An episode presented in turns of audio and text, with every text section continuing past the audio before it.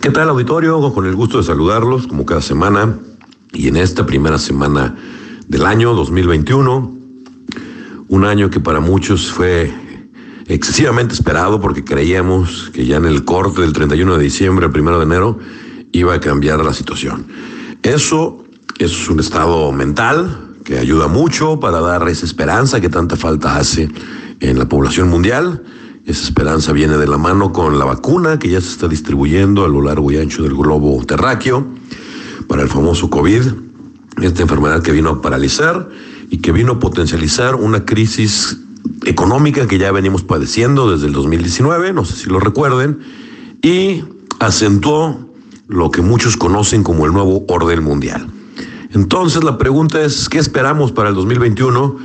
Y de entrada, pues en México tenemos que seguir la misma tendencia mundial, tanto económica como sanitaria.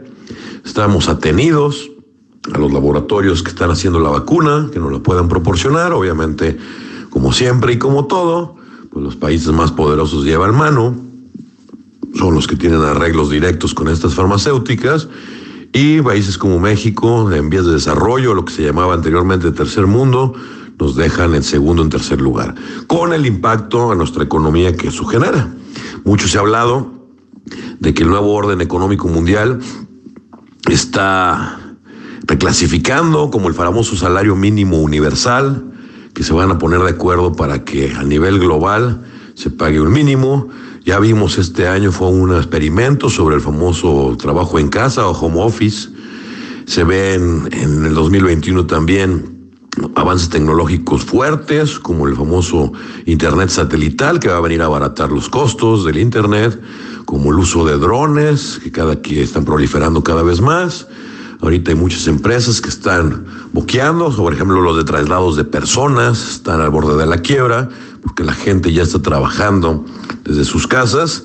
Sin embargo, el pronóstico mundial, sobre todo de las universidades extranjeras como la de Oxford, es que más del 30% de los empleos normales van a ser obsoletos en los próximos nueve años.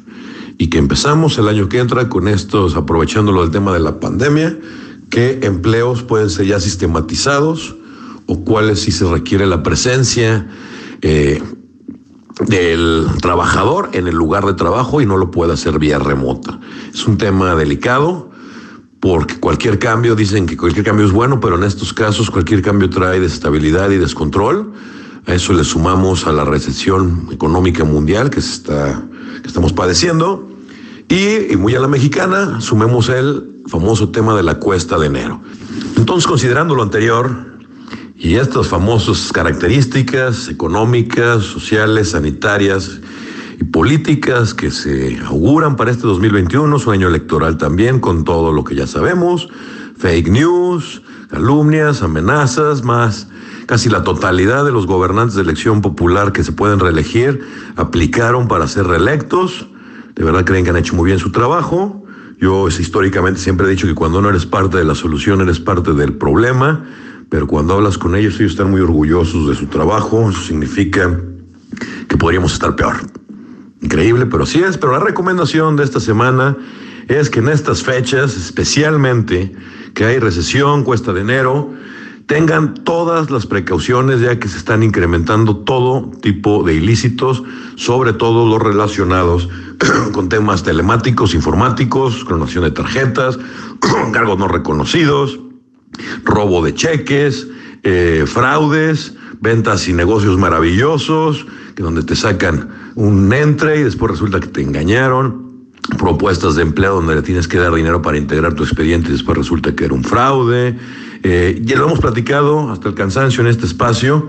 Sean, por favor, extremadamente cautelosos. No existen los negocios maravillosos, mucho menos en la cuesta de enero, porque casi todo el mundo anda desesperado y no tienen escrúpulos. No hay negocios de oportunidad como lo quieren ver, porque muchos están aprovechando la sesión, pero si que han ahorcado y esto vale 100, dame 20 y es tuyo, se quedan con los 20 y no te entregan nada porque realmente nunca existió pero juegan con la ilusión, con la ambición de las personas y con la buena fe. No son tiempos a nivel mundial, no es un tema exclusivo privativo de México. Es una época difícil y tenemos que ser mucho más precavidos que de lo habitual. Este año en la ciudad de León no va a haber ferias que por el momento se está postergando y eso también implica un golpe duro a la economía local y de muchas familias que dependían de este mes de enero, que era la, la, feria, que reactivaba un poquito, que contrapunteaba la famosa cuesta de enero. No se va a dar el caso. Entonces, eso sumado a que muchos negocios tienen que estar parados, se está generando una tormenta perfecta para el incremento de ilícitos, para el incremento de problemas derivados precisamente de esta recesión. Entonces, me gustaría que fuera un panorama más optimista pero dentro de todo lo malo, lo bueno es que ahí viene la vacuna y con ello tenemos ya una luz al final del túnel. Así las cosas, auditorio. La cuenta de Twitter, arroba y Plasencia, con I latina y con SC, y con todo gusto estaremos interactuando. Que tengan muy buena semana.